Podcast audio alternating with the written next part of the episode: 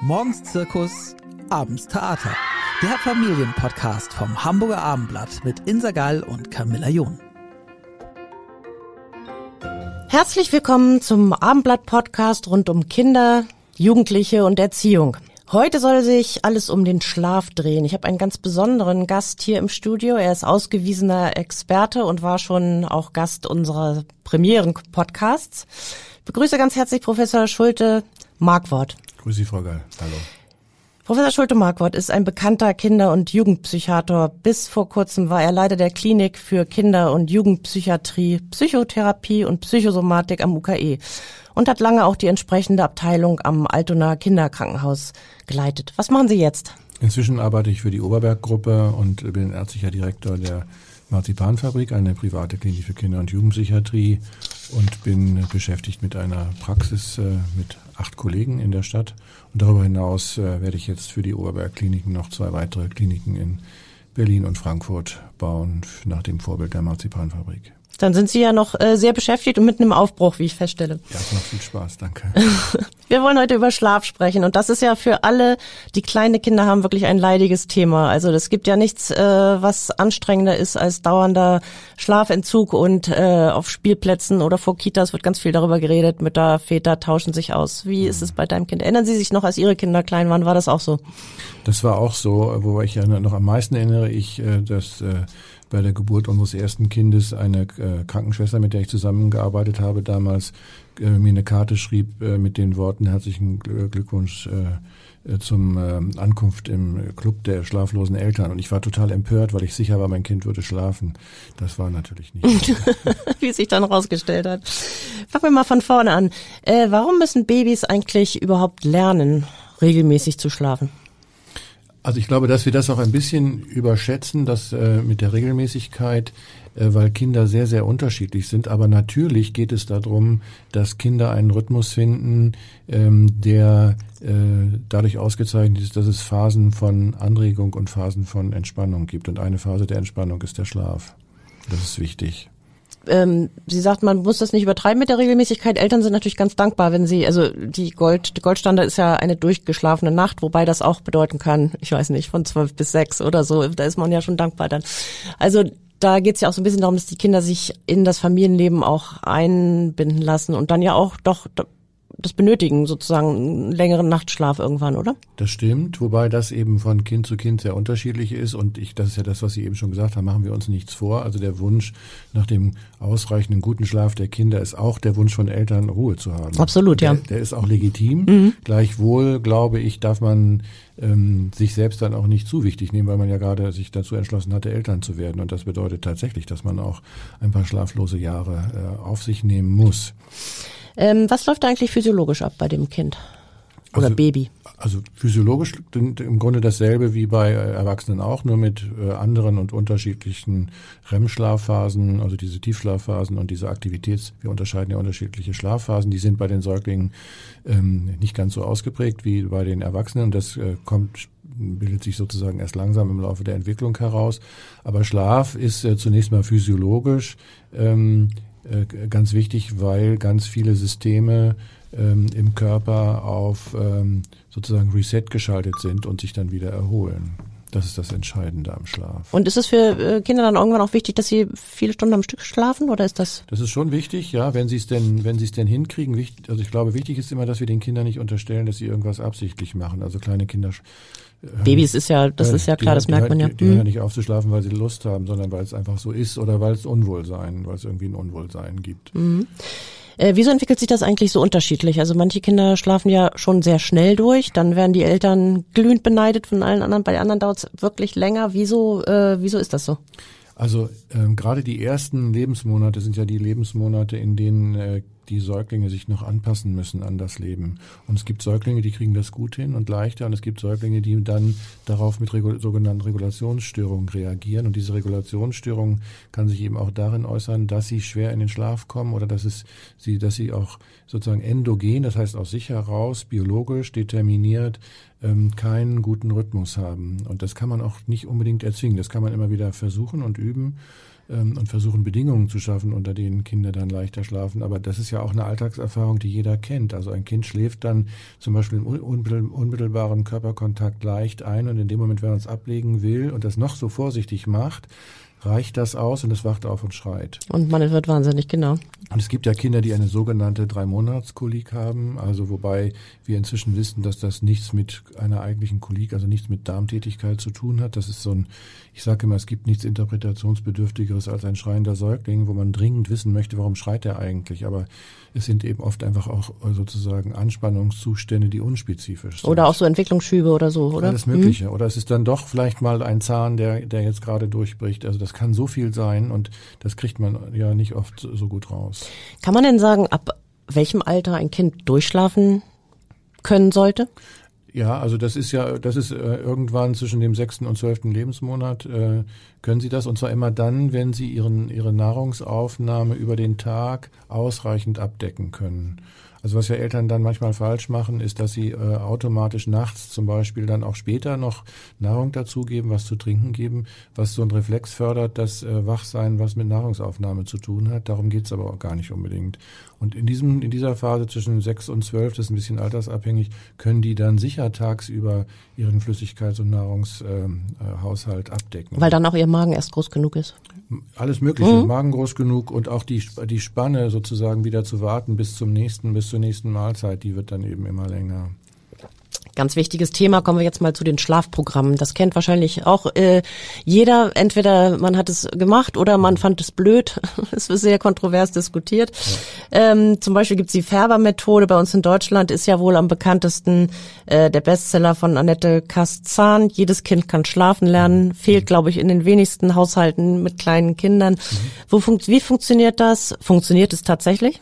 Ja, das funktioniert sozusagen durch Maximalexposition. Das heißt, also normalerweise intuitiv würde man immer äh, sozusagen einem Kind die Frustration, dass man es jetzt alleine im Bett lässt, äh, nur sozusagen stufenweise zumuten wollen. Das heißt, man schleicht sich langsam raus, man dünnt sozusagen aus. Und die Färbermethode ist ja so, dass es diesen dann einen abrupten Abbruch gibt, dann, dann geht man wieder rein und dann wird die Zeit immer wieder länger, bis man wieder reingeht. Also sozusagen so eine Ausdünnungsmethode. Man muss ganz klar sagen, es gibt Kinder, die das gut vertragen, die äh, sozusagen schnell darauf reagieren, aber es gibt auch Kinder, die total aversiv darauf reagieren und es überhaupt nicht vertragen.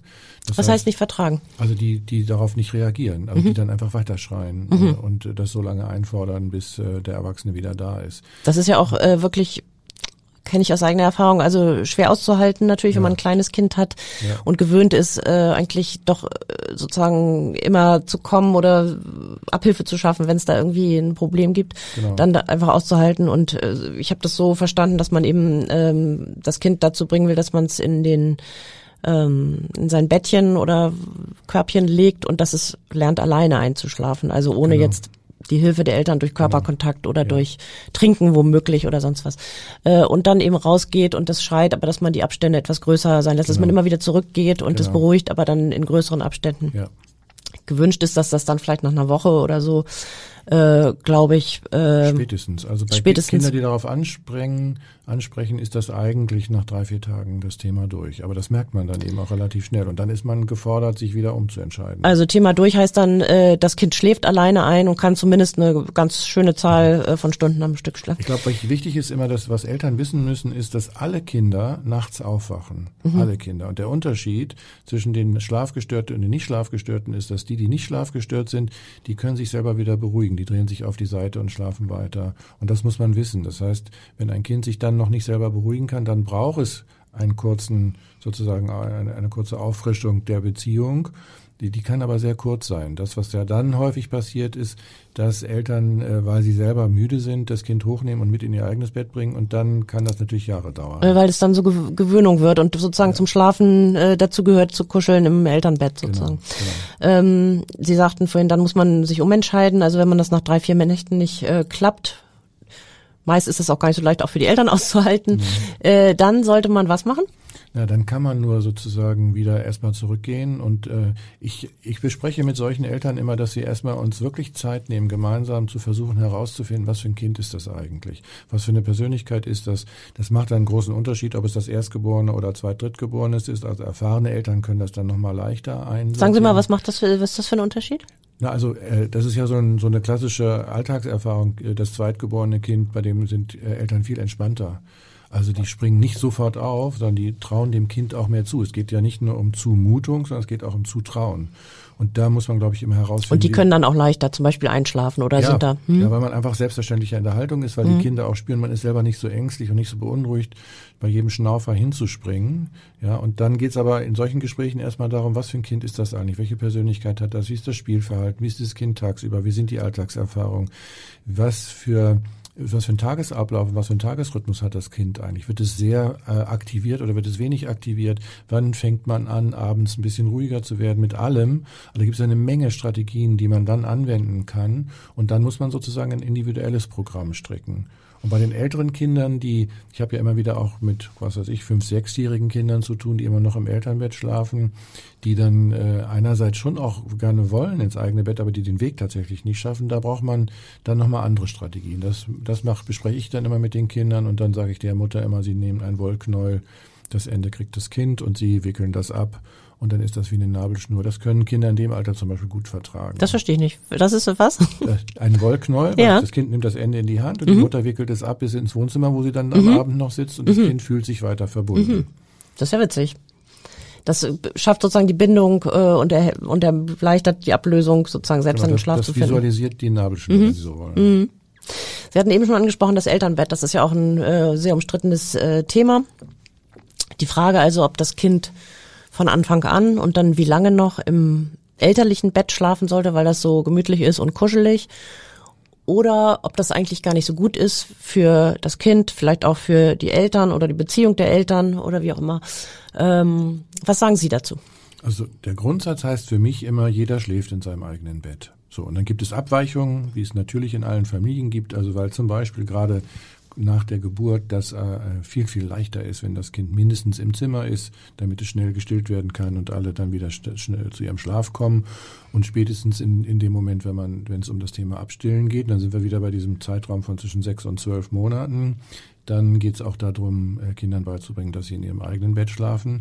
Ähm, wenn natürlich ähm, beispielsweise eine Mutter oder ein Vater das unbewusste Bedürfnis hat, dass die elterliche Beziehung nicht wirklich auch körperlich weitergeht und zufrieden ist, dass ein Kind dazwischen liegt, dann wird man wenig tun können. Das muss man immer gemeinsam analysieren. Also manchmal ist es ja durchaus auch Elternwunsch und Elternwille, dass das Kind da liegt. Konflikthaft, wenn es nur ein Elternteil will und nicht beide. Ja. Äh, aber ähm, im Grundsatz, der Grundsatz heißt, jeder schläft in seinem eigenen Bett. So Warum ist das so? Weil ähm, zur Autonomieentwicklung und zur Identitätsentwicklung gehört es auch dazu, dass man ähm, Selbsttröstung äh, lernt, dass man mit sich sein kann und äh, dass man seinen eigenen Platz hat. Also sonst verwischen Grenzen äh, und äh, Kinder, die im Elternbett äh, viele Jahre schlafen, können unter Umständen nirgendwo anders schlafen. Also die können auch im Hotelzimmer nur zwischen den Eltern schlafen, die schlafen auch nicht bei Freunden. Und spätestens dann wird es ein echtes Handicap. Haben Sie die Erfahrung gemacht, dass das manchmal auch eher die Eltern sind, die das wollen und die Kinder äh, werden nicht rausgelassen sozusagen in ihr eigenes Bett? Genau, ja, mhm. das meinte ich eben. Ne? Also mhm. Das kann auch konflikthaft sein, ne? dass mhm. zum Beispiel eine Mutter sehr daran interessiert ist, das Kind wie ein Schutzschild äh, zwischen sich und dem Vater zu haben und äh, die dann äh, gar, überhaupt gar keine Anstrengung unternimmt, das Kind in sein eigenes Bett zu bringen. Ich habe schon mal gesehen, so Beispiele, wo ein riesiges Bett gebaut wird, äh, wenn dann auch mehrere Kinder da sind und das geht, äh, ist vielleicht Marke Eigenbau quer übers Zimmer, da passen fünf, sechs Leute rein und da schläft die ganze Familie nicht gut. Also am Ende sage ich immer, wer es mag, ja, aber das ist jetzt nicht unbedingt identitätsfördernd, aber es ist zum Beispiel ja auch ein sehr spezifischer Umgang mit Intimität. Also schlafen und im eigenen Bett schlafen bedeutet auch Intimität mit sich selbst lernen und auch den Respekt vor Intimität jedes einzelnen Menschen. Und dann gehört tatsächlich jeder in sein eigenes Bett. Das ist so. Wie ist es mit dem Elternschlafzimmer? Das klang eben schon so ein bisschen an. Also Neugeborene wird man wahrscheinlich äh, im eigenen Schlafzimmer haben, schon um zu hören, wenn sie äh, mhm. rufen oder schreien und ähm, dann auch schnell äh, beruhigen zu können. Ist das sinnvoll? Wie lange ist das sinnvoll? Ich finde, es gibt so einen physiologischen Ablauf. Also wenn, wenn es um das Thema Abstillen geht und das Kind nicht mehr auf die mütterliche Brust angewiesen ist nachts, spätestens dann kann man auch sagen, äh, okay, jetzt kommt der Wechsel in das eigene Bett. Ansonsten noch was vielleicht zu äh, Schlafritualen, das ist ja ganz wichtig. Sie sprachen das vorhin so ein bisschen an, dass man vielleicht ruhiger wird, so wenn es ans Schlafen gehen geht. Was sind gute Rituale? Also gute Rituale sind vor allen Dingen dadurch gekennzeichnet, dass sie vorhersehbar sind, dass sie immer zur selben Zeit nach Möglichkeit stattfinden und ähm, dann äh, auch individuell abgestuft sind. Also es geht natürlich um Körperkontakt, aber der muss auch äh, sozusagen immer ein Ende finden. Also Eltern, die sich dann in das Bett ihrer Kinder legen und dann da auch äh, sozusagen nolens volens äh, gleich mit einschlafen selber, weil sie müde sind, das ist kein gutes Ritual. Ein gutes Ritual ist es, wenn man auch beim Einschlafen dem Kind immer signalisiert, wir lieben uns, wir sind zusammen, aber wir trennen uns jetzt auch. Was man dabei immer berücksichtigen muss, ist, dass Schlaf für Kinder nicht die, also der sozusagen der nahende Schlaf ist nicht die Erleichterung wie für uns Erwachsene. Also wir sehen uns ja manchmal danach, alles um uns herum zu vergessen, einzuschlafen und dann ist es alles wunderbar. Für Kinder ist es so, dass sie nicht wissen, ob der Tag am nächsten, am nächsten Morgen noch genauso aussieht wie am Tag vorher. Die haben da größere Ängste. Die haben viel mehr Ängste mhm. und das, glaube ich, muss man wissen. Und wenn man das in Rituale einbindet, also das machen Eltern ja auch manchmal intuitiv mit Geschichten oder mit Liedern. Ich finde Musik am Abend, also entsprechend ruhige Musik, gemeinsames Singen oder so, das finde ich ist äh, oft sehr hilfreich.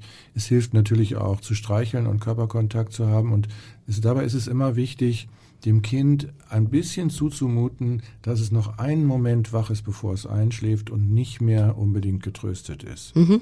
Das also, ist ein wichtiger Schritt, oder? Genau, mhm. genau. Der ist sehr wichtig, dieser Schritt. Ähm, das können nur wenige Sekunden sein oder 30 Sekunden reichen dafür aus, aber ein bisschen da sehr wachsam sein und sich lieber neben das Bett setzen oder meinetwegen auch auf das Bett, aber nicht drauflegen und dann äh, das Ritual nicht ausdehnen, sondern ein Ritual muss dadurch gekennzeichnet sein, dass es einen definierten Anfang und ein definiertes Ende hat. Und vor allen Dingen, was auch wichtig ist, Rituale müssen nicht furchtbar lang sein sondern sie müssen intensiv sein und sie müssen das Kind da abholen, wo es ist. Und dann gibt es so ein Wort wie so und jetzt gute Nacht und dann geht man raus. Dürfen Medien zu diesem Ritual gehören? Also wenn es äh, sowas ist wie, wie Musik oder wie Geschichten oder wie Podcast äh, später irgendwann, na klar. Ich, hm, was ist mit Fernsehen oder Streamen oder Sandmännchen aufgezeichnet oder sonst was? Also das ist zum Abendbrot oder meinetwegen kurz vor dem Abendbrot und dann Abendbrot äh, durchaus natürlich völlig okay. Ähm, aber äh, im Bett ist es keine gute Idee, weil die Lichtquelle viel zu hell ist. Das ist auch übrigens etwas, was Eltern oft unterschätzen. Ähm, also wir brauchen zum Schlaf wirklich Dunkelheit und zwar auch komplette Dunkelheit, weil jede Lichtquelle ähm, äh, über den Melanopsin-Rezeptor das Melatonin, unser Schlafhormon, unterdrückt und dann wird man wach. Das heißt, ähm, äh, Einschlafen muss bei Dunkelheit sein und das äh, Smartphone vor der Nase ist viel zu hell oder, oder ein iPad oder so. Ein Fernseher sowieso. Das verbietet sich. Also nicht nochmal im Bett äh, auf dem Tablet oder irgendwas einen, selbst einen kindergerechten Film gucken, ist nicht gut. Nein, das müsste, also es sei denn, man hat die Idee, dass äh, sozusagen die Länge müde macht, aber das finde ich keine gute Strategie. Mm vom Fernseher einschlafen. Ja. nee, das ging nicht gut.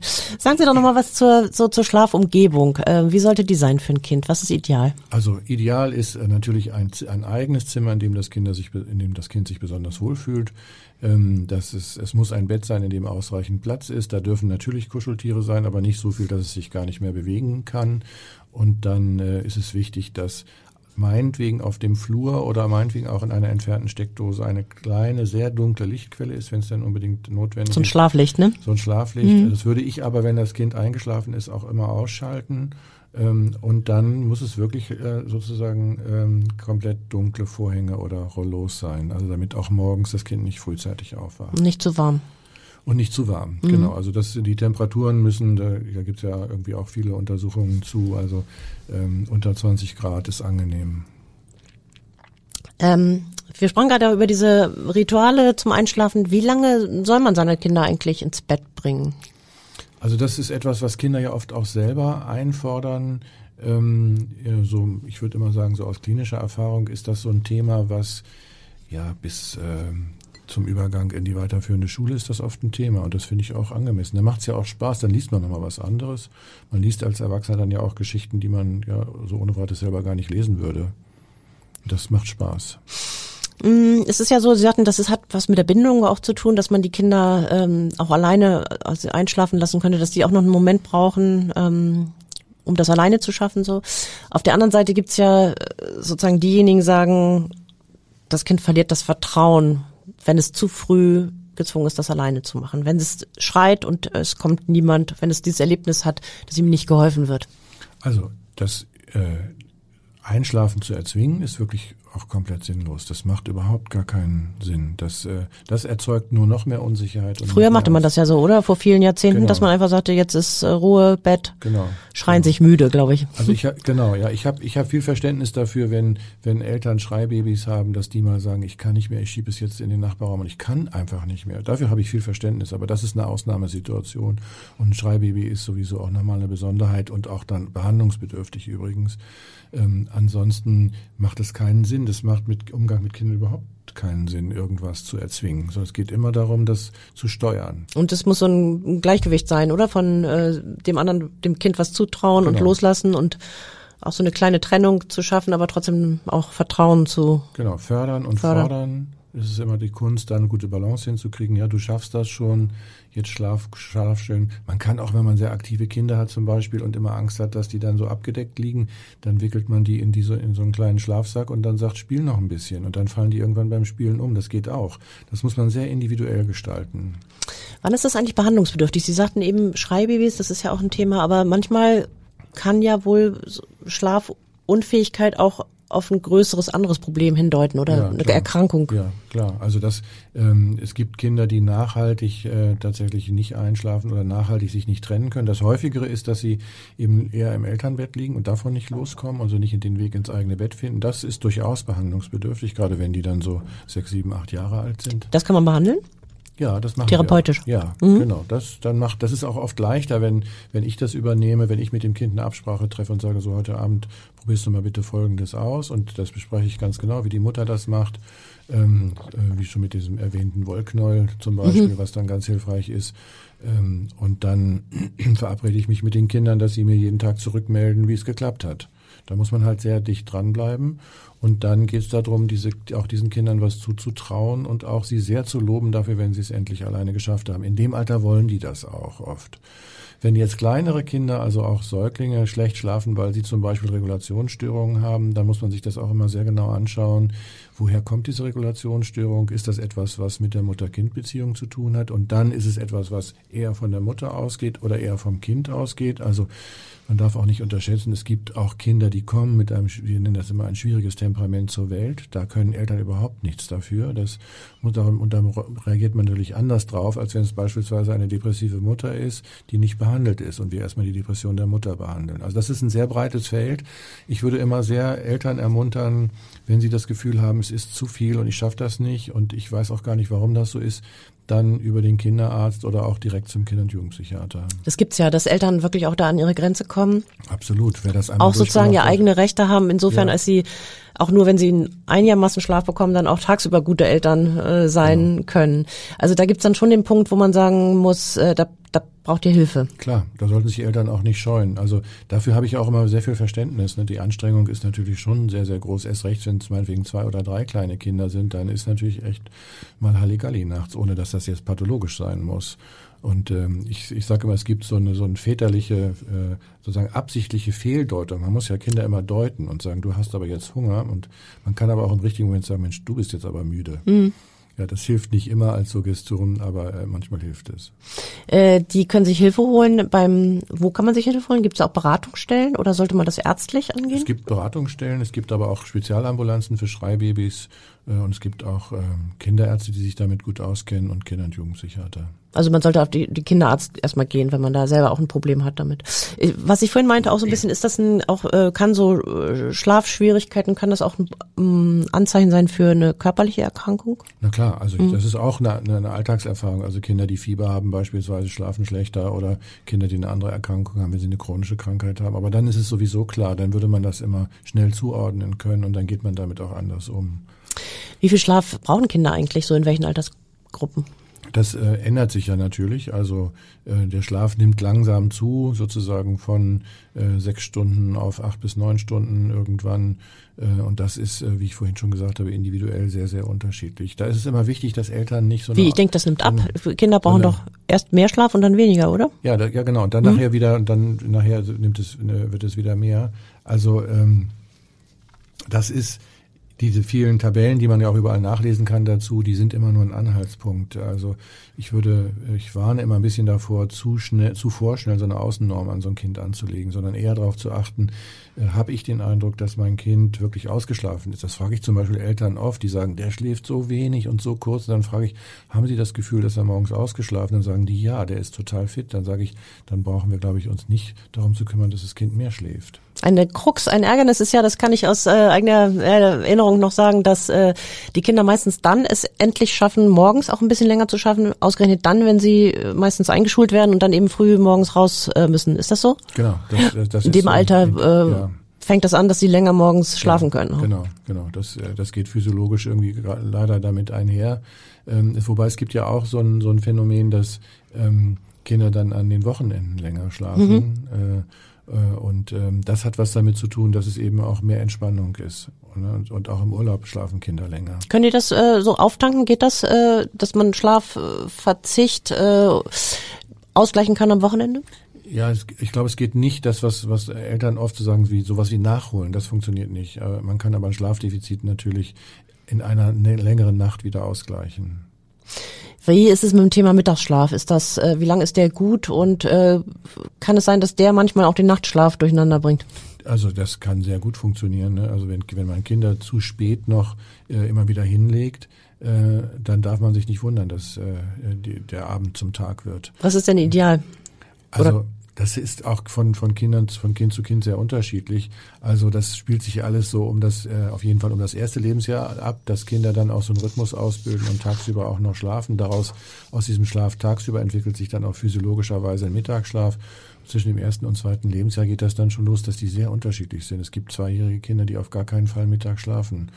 Ähm, und das äh, auch äh, überhaupt nicht äh, brauchen, dann ist es viel schlauer, die dann auch wach zu lassen, vielleicht auch über ein kleines Tief hinweg zu helfen, damit sie dann abends gut schlafen. Also da gibt es keine feste Regel, aber der sollte nicht zu lang sein, der, der genau. Schlaf tagsüber.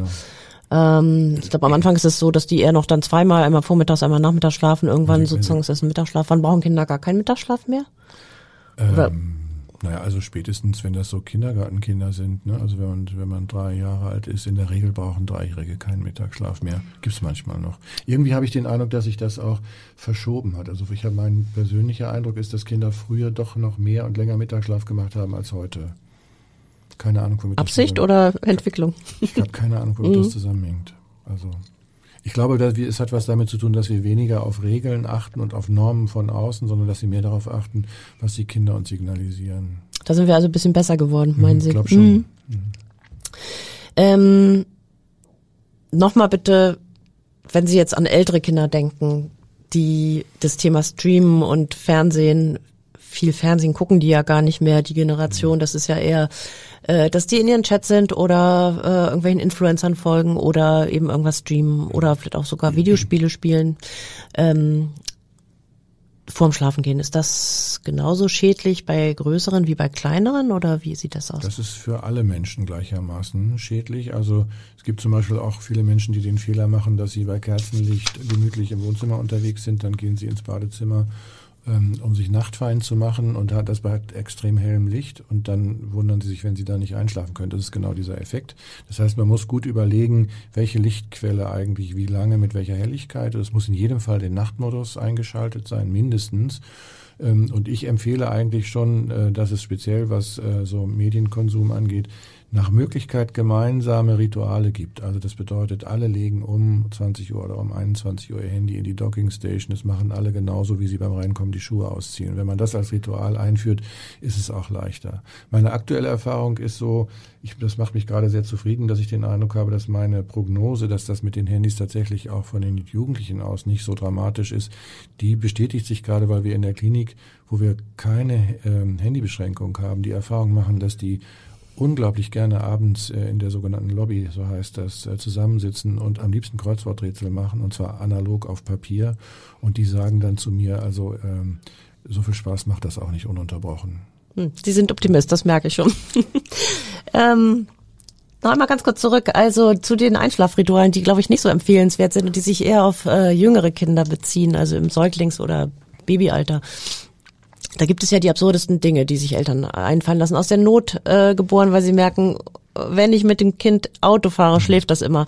Also ich bin so verzweifelt, es ist abends, ich kriege mein Kind nicht zur Ruhe, ich setze das jetzt ins Auto und fahre zehnmal um Block und dann schläft es vielleicht.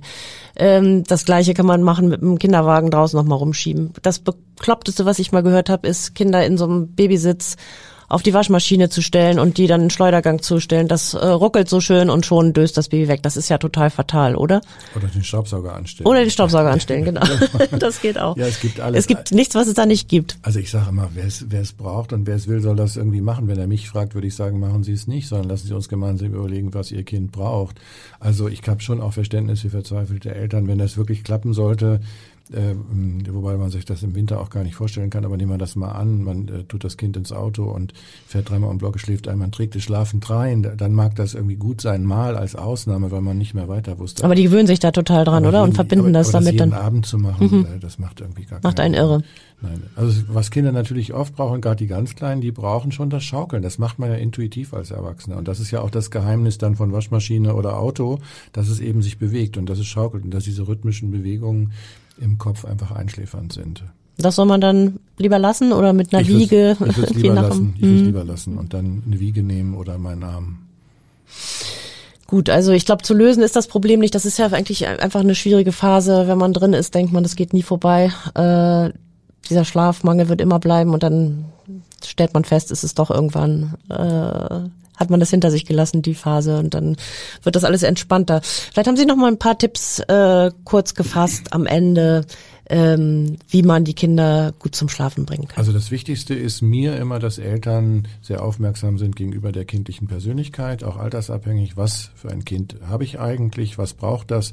Wie viel Schlaf braucht das? Und wie viel bin ich in der Gefahr, davon Außennormen anzulegen, die für mein Kind gar nicht zutreffen? Und dann bin ich immer sehr für sehr verlässliche, ähm, kurze, intensive Rituale. Gut, vielen Dank. Das war Professor Michael Schulte-Markwort. Ganz herzlichen Dank. Danke, Frau Gall. Weitere Podcasts vom Hamburger Abendblatt finden Sie unter abendblatt.de slash podcast.